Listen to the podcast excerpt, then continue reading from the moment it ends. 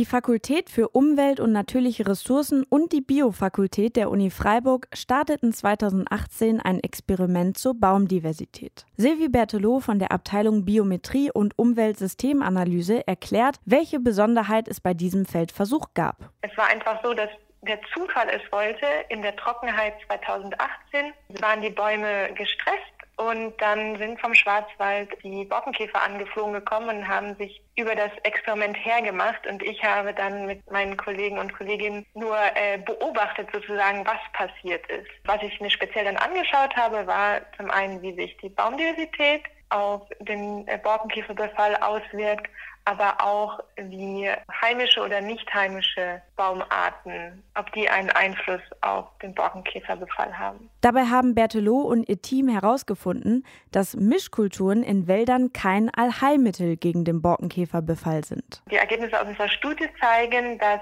ja, also jetzt insbesondere für die Fichte ist es so. In der Monokultur wird sie stärker befallen, als wenn sie in einem Sechs-Arten-Plot ist. Aber es ist auch der Fall, dass die sechs Baumarten miteinander gemischt gepflanzt wurden. Da sind dann die nicht so beliebten Wirtsbäume, wie zum Beispiel Kiefern, dann stärker befallen gewesen als wenn die in Monokultur wachsen.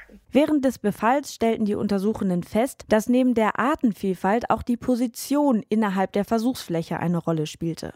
Die Bäume am Rand wurden am stärksten angegriffen. Daher vermutet Berthelot, dass der Borkenkäfer von außerhalb ins Versuchsfeld kam. Zusätzlich wirken die Umwelteinflüsse auf die äußeren Bäume stärker, sodass diese anfälliger für einen Befall sind. Trotz der großen Verwüstung, die der kleine Käfer die letzten Jahre hinterlassen hat, sollten wir den Borkenkäfer nicht verteufeln. Auch er ist ein wichtiger Teil unseres Ökosystems. Katja Hackmann, Universität Freiburg.